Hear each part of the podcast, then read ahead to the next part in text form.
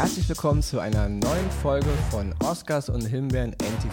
Hier sind wieder der Axelmax und der Ronny Rüsch. Einen wunderschönen guten Tag.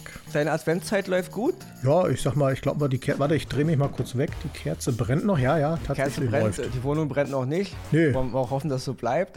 Ja, ist batteriebetrieben. Von daher, ich, Okay, ich, ja, gehöre, ich gehöre nicht zu den Romantikern, die hier sich Okay. mit Krä- mit Grenzen eindecken und so was. Ronny gehört zu den Romantikern. Ich, gehöre zu Ich den hörte Leuten, davon, ja. Die noch ähm, echte Kerzen auf Weihnachtsbäume machen und so. Ja, ja. Krasser Scheiß. Ist halt so ein, so ein Familiending. Vielleicht auch ein Trauma, keine Ahnung, aber auf jeden Fall stehe ich da irgendwie drauf.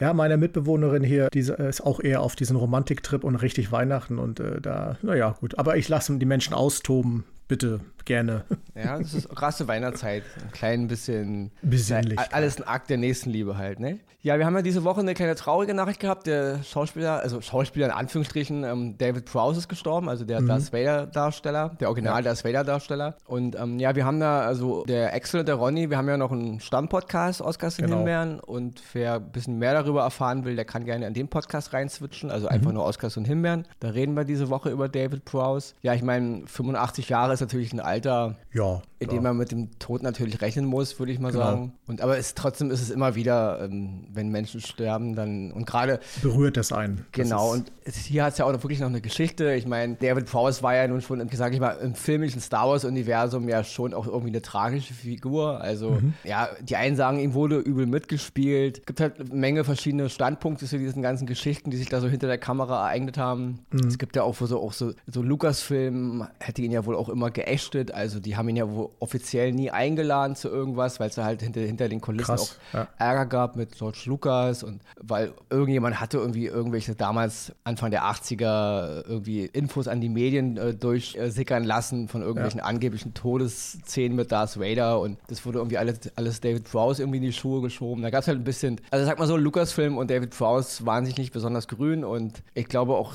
offiziell ist diese, ich sag mal in Anführungsstrichen, Feindschaft äh, auch nie irgendwie beendet worden. Und deswegen hat der Mann wirklich schon eigentlich, es ist eigentlich eine ziemlich tragische Rolle im ganzen Star Wars-Universum. Aber wer mehr darüber erfahren Richtig. will, der kann in unseren Stamm Oscars und Himbeeren, genau. Da erfahrt ihr mehr. Hier bei uns, ähm, Oscars nehmen wir NTV, geht es ja primär um unsere Oscar-Vergaben und unsere Himbeere. Und den ersten Oscar, den kriegt heute der Axel. Aber, we Aber- will back after commercial break. Genau, aber bevor wir jetzt seinem ersten fulminanten Oscar lauschen, hier erstmal die Werbeunterbrechung. Weil ihr wisst ja, ähm, haben wir ja schon erzählt, äh, Ohne Moos nix los. ohne, ja, besser geht's nicht. Ohne Moos nichts los. Reklame. Bei Vodafone gibt es jetzt eine ganz neue Entertainment-Kombi. GigaTV Entertainment Max.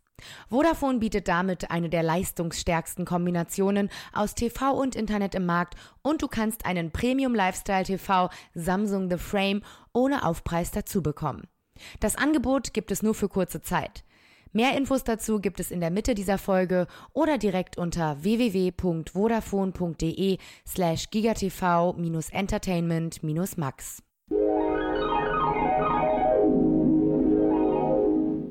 So, und mein erster Oscar geht heute wieder an einen Familienfilm und zwar Enola Holmes. Der läuft auf Netflix seit September schon und ist mit der wunderbaren, jetzt muss ich den gucken, dass ich den Namen richtig ausspreche, Millie Baby Brown, glaube ich, so wird sie richtig ausgesprochen. Jeder kennt sie wahrscheinlich aus Stranger Things, die großen Fans. Und sie spielt in diesem Film die kleine Schwester von Sherlock Holmes. Und das ist wirklich ein Film, der bringt eine ganze Menge mit. Viel Humor, hat ist so eine kleine Romanze auch, äh, hat auch ein bisschen Action dabei, aber auch vieles äh, so, nennt es immer Situationskomik. Also die Hauptdarstellerin spricht viel auch mit uns, mit dem Publikum, gibt dann immer so äh, Einblicke in die, in die Gedanken, die sie gerade fasst, warum sie die Dinge gerade so macht, wie sie sie macht, aber auch fragt uns Dinge, die, wo wir selber wahrscheinlich keine Antwort drauf haben. Und das Ganze macht den Film dann wirklich zu einem rundum tollen Erlebnis für die ganze Familie wohl wieder gemerkt. Und der Sherlock Holmes wird in dem Film von Henry Cavill gespielt. Jeder kennt ihn als Man of Steel, Superman und äh, auch die Rolle wirklich hervorragend umgesetzt. Er kommt immer nur in kleinen Sequenzen vor, also ist wirklich primär eine Nebenrolle, aber wenn er auftritt, seine Art, sein Habitus, wie er spricht, wie er die Dinge so auf den Punkt bringt, Gold, also wirklich Gold wert gemacht. Und äh, das macht den ganzen Film zu einem wirklich rundum tollen Erlebnis. Es spielt ja in der Zeit 1890 bis, 18, bis in die 1900 da rein, auch Großteil im damaligen London, was die wirklich hervorragend dargestellt haben. Man sieht an einigen Stellen, das ist vielleicht so ein kleiner Kritikpunkt, dass es so ein computeranimiert natürlich ist, aber aber so im Ganzen, wie es dargestellt wird, ich sag mal, die Enola kommt vom Land und dann in der großen Stadt, ist ja selber noch erst 16 Jahre alt. Warum, weshalb, wieso? Die Geschichte sollt ihr euch lieber selber angucken. Nur so viel, sie sucht ihre Mutter. Den Rest könnt ihr euch aber äh, anschauen. Aber wie sie in diese große Stadt kommt und selber von sich aus sagt, okay, damit habe ich nicht gerechnet, das ist schon herrlich zu sehen. Hat wirklich viele äh, Szenen, wo man einfach nur schmunzelt, lächelt und gemütlich das Ganze wie an einem prasselnden Lagerfeuer sich anschauen kann. Enola Holmes auf Netflix sehr zu empfehlen. Meine erste Empfehlung für heute. Und damit gebe ich weiter an den großen Hausmeister. ist aber schön, dieser Titel, den man hier bekommt. Wie so ein Adliger, wie so ein König vom alten Jerusalem oder so. ich, ich lese aber auch nur von der Liste ab, die du mir geschickt hast, was ja, ich sagen soll. Sehr gut. Das ist genau die Liste schicke ich mal an alle raus. Da stehen immer die Anreden drauf. Ne? Okay. So viel dazu. Ja, Ronnys erster Oscar ist ein Film, der ist jetzt bei Netflix erschienen. Der neue Film von Ron Howard, der heißt Hillbilly Allergy. Das ist eine, sag ich mal, autobiografischer Roman, Schrägstrich Sachbuch von einem Typen, der sich J.D. Vance nennt. Und der hat hier so ein bisschen seine Familiengeschichte verarbeitet. Also so, wir lernen so ein bisschen die Geschichte seiner Großmutter kennen und seiner Mutter und eben wie er sich so rauskämpft. Und er ist halt ein Typ, der aus dem Rustbelt der Vereinigten Staaten stammt. Also es ist halt dieses, ja, also er selber kommt aus Ohio. Also diese ganze, ja, wie nennt man das? Ich nenne es mal jetzt die Arbeitergegend oder so, ja. Und ähm, ja, es ist halt, wie gesagt, du bist halt so eine Art weißer Fabrikarbeiter in der Gegend gewesen und dein Urgroßvater war es und dein Großvater und dein Vater und du bist es jetzt auch. Und dieser J.D. Vance hat eben sich da versucht rauszukämpfen. Er wollte eben Jura studieren, er wollte Anwalt werden. Und das Buch, was er geschrieben hat, geht halt wirklich darum, wie er sich als Kind im Grunde, also wie er aufwächst und wie er versucht, sich mit diesen Dämonen, die seine Großmutter und seine Mutter eben mit in die, ins Familienleben getragen haben, auch aufgrund natürlich ihrer, ihrer Ehemänner und dieser ganzen Geschichte und dieses ganzen Zerfalls. Also ich sag mal, es ist wieder so ein Bild der Vereinigten Staaten aus der Gegend, wo eben nicht alles rosa ist. Und diese, diese alte Geschichte halt, du kommst aus diesem Stand und du bleibst in diesem Stand und du stirbst auch in diesem Stand, ja. Also von wegen diese, diese Legende vom Tellerwäscher zum Millionär. Ähm, wenn du in Amerika reich bist, dann sind deine Kinder in der Regel reich und wenn du in Amerika arm bist, dann sind deine Kinder in der Regel auch arm. Also und ist das, so, ist, ja. das ist in Amerika auch viel krasser, als es jetzt, sage ich mal, in Europa ist, ja. Und deswegen dieser Traum vom Tellerwäscher zum Millionär, ja, ist es eigentlich mehr so, nicht immer. Ja, genau, es ist mehr so eine Art Hollywood-Legende. Und ja, und der Film ist, äh, ich fand ihn nicht so typisch. Also man versucht hier, also wir haben jetzt natürlich hervorragende Schauspieler. Wir haben hier Glenn Close, die spielt die Großmutter von J.D. Vance und wir haben Amy Adams, die spielt seine Mutter. Und die beiden sind natürlich Make-up-technisch, äh, sage ich mal, ziemlich downgegradet. Also mhm. sie sehen überhaupt nicht so aus, wie man sie im Kopf hat. Und ansonsten finde ich auch, ist das ganze, ist der ganze Cast sehr gut gewählt. Also man hat wirklich darauf verzichtet, jetzt niemand sieht hier wirklich glamourös aus. Abgesehen vielleicht von Frieda Pinto, aber das ist halt nur so eine Art Nebencharakter. Ansonsten hat man sich hier, hat man hier ziemlich viel Mut bewiesen, dass es wirklich authentisch auch aussieht. Also man, man denkt manchmal so, Gott, was ist das für eine Truppe da, ja? Mhm. Also mhm. es wird viel, viel Familie hochgehalten und Ideale halt, die halt so, ja, Familie geht über alles und so. Aber wenn man natürlich diese ganzen Mechanismen mal ein bisschen hinterfragt, diese, diese ganzen, ich, wir, wir alle kennen es ja auch selber aus unseren Familien und man, dieses immer Blut ist dicker als Wasser und so. Aber letzten Endes, auch wenn viel Liebe und Freude aus den Familien kommt, sind Familien auch oft, sage ich mal, die Quelle unserer Probleme. Also mhm warum ein Mensch, sage ich mal, in der Gesellschaft nicht so, sage ich mal, sozial funktioniert oder ob er eben gut funktioniert, auch das hat immer so die Quelle in der Familie. Und das finde ich hier ganz gut dargestellt. Also dieses zweischneidige Schwert, wir lieben und wir hassen uns und ähm, man hilft uns als Mensch besser zu werden, aber man schadet uns eben auch und deswegen sind wir alle, sage ich mal, selig gesehen als Mensch beschädigte Ware. Und das macht der Film wirklich hervorragend. Ich, also Hillbilly Allergy heißt der, wie gesagt, so heißt auch der Roman. Und ähm, die Darsteller, allen voran ein, ein junger Darsteller, der heißt Gabriel Basso, den kannte ich bis jetzt noch nicht. Der spielt halt die Hauptrolle. Der spielt halt den, diesen J.D. Vance, auf dessen Geschichte auch der Roman basiert. Und ja, es ist ein, sag ich mal, ein unangenehmer Film. Es ist jetzt trotzdem ein Film, finde ich, auch für die Weihnachtszeit, weil er eben, weil es eben um Familie geht und Familie ist eben nicht nur Friede, Freude, Eierkuchen. Das stimmt. Und gerade wenn man aus dem,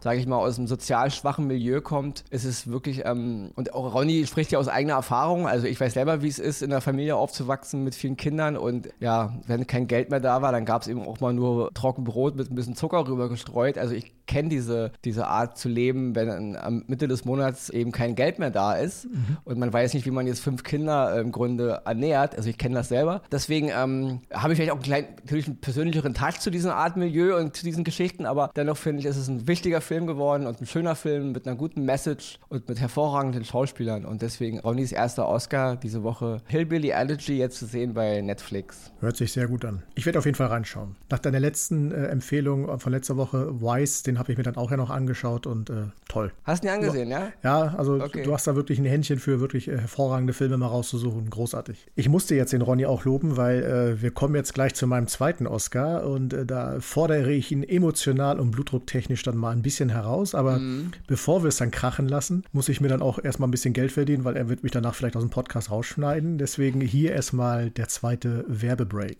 Genau, bevor wir zum Oscar der Schande kommen. Uh.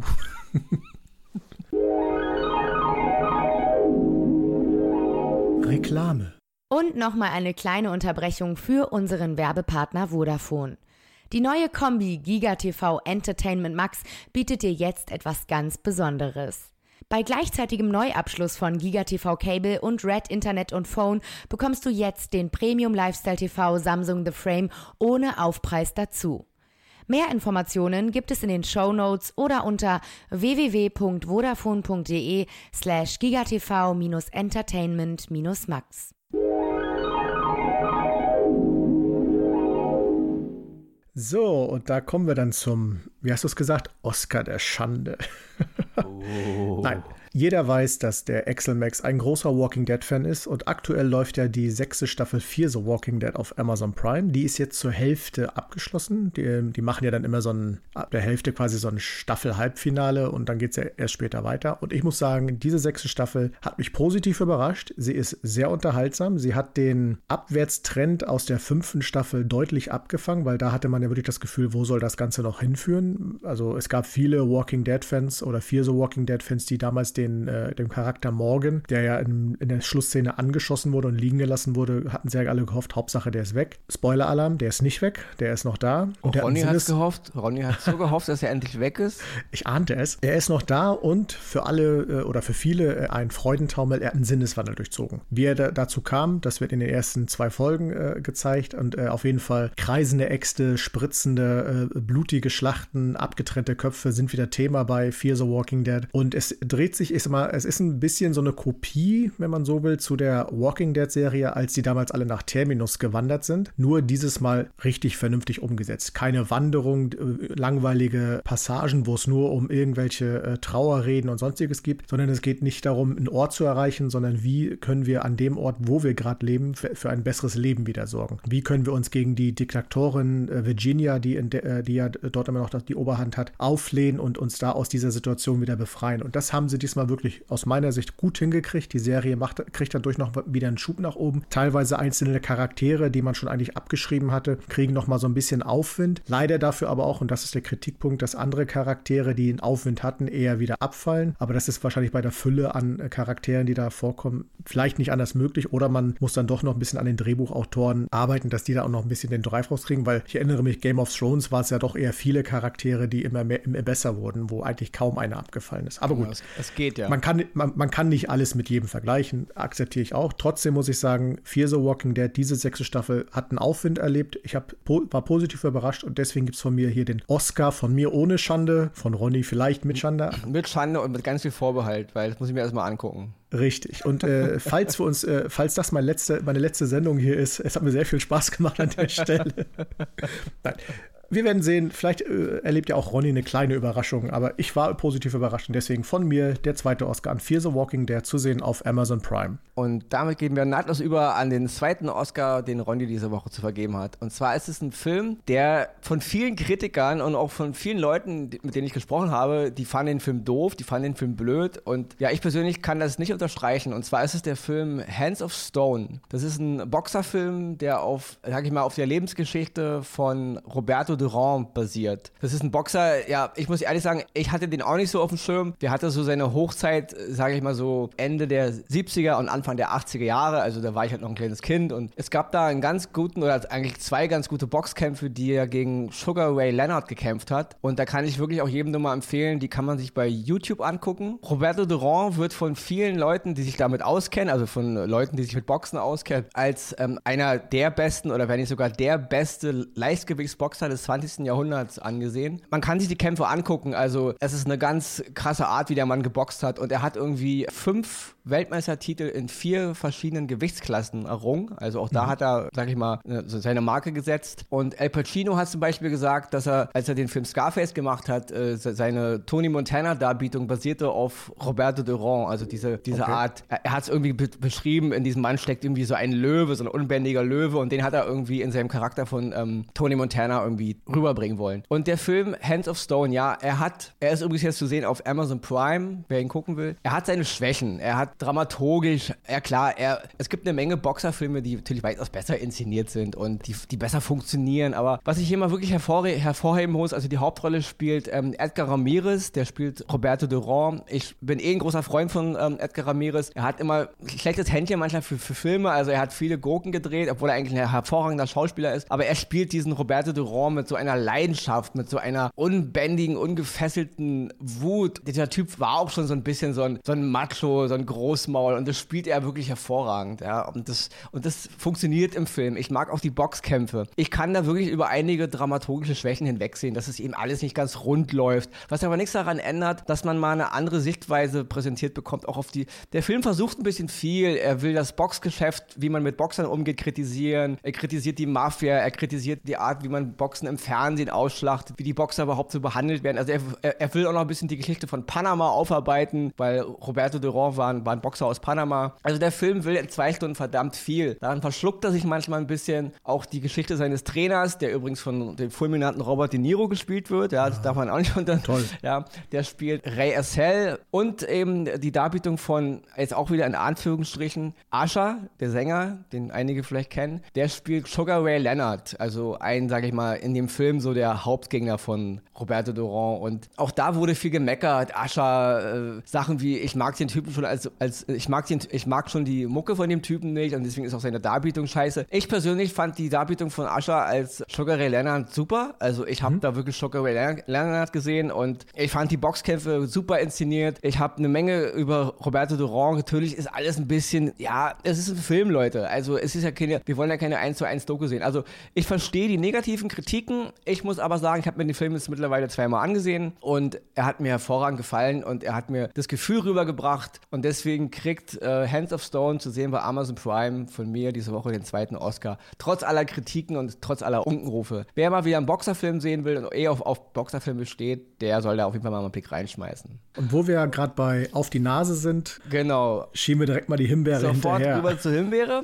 ähm, ja, die Himbeere geht diese Woche an den Film Wir im Original Us von Jordan Peele, den ja alle damals für seinen Film Get Out, den vielleicht viele gesehen haben, ausgefeiert haben. Ja, innovativ. Ich persönlich muss sagen, Get Out damals war ganz okay, hatte seine, seine Momente und war auch sehr, sage ich mal, interessante Geschichte. Ich fand ihn trotzdem ein bisschen, ja, ein bisschen öde, wenn ich ehrlich sein muss. Also hat mich jetzt nicht so vom Hocker gehauen, aber er war gut, er war interessant, er hatte mal, hatte mal eine andere Sichtweise. Aber der Film Wir, ähm, muss ich sagen, wurde auch so angepriesen als das neue Werk von Jordan Peele und ja, hier der Ausnahmeregisseur und also es gibt dumme Horrorfilme, es gibt langweilige Horrorfilme und es gibt dumme und langweilige Horrorfilme und dann gibt es Filme wie Wir. Ja?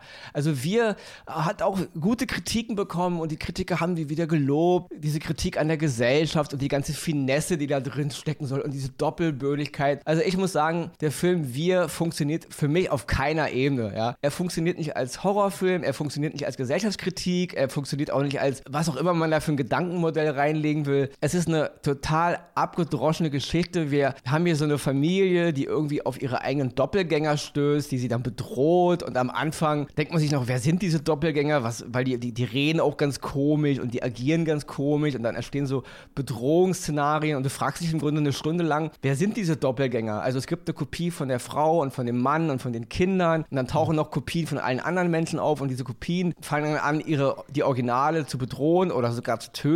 Und du fragst so am Ende, was ja, wo, wo, wo will der der Film hin? Und am Ende macht es einfach nur Puff. Es gibt keine Erklärung. Es gibt nur, es gibt Szenen, die sind zwar spannend und auch irgendwie gruselig, aber mit der, mit der Auflösung am Ende denkst du nur so, hä? Was willst du mir hier eigentlich für einen Blödsinn erzählen, ja? Und nach zwei Stunden fragst du dich, was, was habe ich mir hier gerade eigentlich angeguckt? Und wenn du den Film dann zum zweiten Mal guckst, also wenn ich mir heute einen Film wie Halloween angucke von John Carpenter, ja, von Ende der 70er, der ist immer wieder gruselig, auch wenn ich, obwohl ich schon weiß, worum es da geht. Aber dieser Film beim zweiten Mal dachte ich nur, ist ein langweiliger Scheiß. Also beim ersten Mal war er die erste Stunde interessant, dann wurde er langweilig und doof und beim zweiten Mal ist er eigentlich von der ersten Minute an langweilig, weil er auch weiß, worauf er hinaus will. Also ich habe keine Ahnung, was da einige Kritiker drin sehen und warum die auch den Jordan Peele so feiern. Wie gesagt, Get Out kann man gerne zweier Meinung sein, das verstehe ich alles noch. Aber Wir, finde ich, ist ein absolut überflüssiger Film und als Horrorfilm und als Gesellschaftskritik ein totaler Reinfall. Also von mir die absolute Mega-Himbeere diese Woche. Und wenn Ronny das sagt, dann ist es auch verdient. Punkt. Genau, und jetzt gibt es wieder ein Sterne-Rezis. Ja, Ronny hat da keine Ahnung. Schlechtester Film-Podcast ever. Aber bitte, wir leben in einer Demokratie, deswegen äh, jeder kann hier seine Meinung frei Ich sag nur Flug der Karibik. Ich hörte, Sie sind der schlechteste Pirat, den es gibt. Aber Sie haben von mir gehört. Punkt. Oder so, ja. Ja. ja, und damit switchen wir jetzt ganz schnell zu unserer Zusammenfassung und dann werde ich dir das Schlusswort überlassen. Juhu.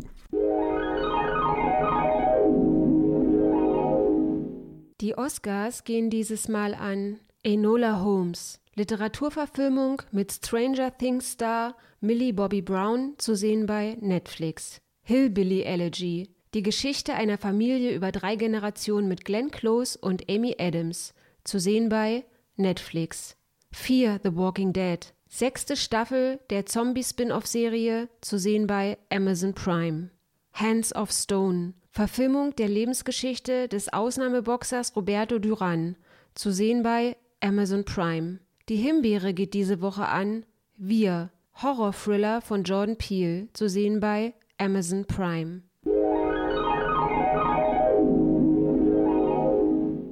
Und nach dieser wieder einmal sehr charmanten Zusammenfassung äh, kann ich nur sagen, es hat mir wieder Spaß gemacht und ich hoffe, dass ich demnächst wieder hier sitzen darf. Nach dem Oscar der Schande oder wie man so schön hieß. Definitiv. Bleibt mir noch zu sagen, hört sich schon mal gut an. Leute, ihr habt es gehört. Ist, Internet vergisst nie, ihr wisst es ja. Safe. Bleibt uns noch zu sagen, äh, wir wünschen euch einen äh, guten zweiten Advent demnächst und ähm, ja, bleibt uns treu, bleibt gesund. Ronny, wolltest du noch Genau, ja, und, und wer uns nie wieder hört, auch noch einen guten dritten und guten vierten Advent. Richtig, guten Rutsch und so weiter weiter. Frohe Weihnachten und einen guten Rutsch. Genau. Bis dahin. Tschüss. Ciao.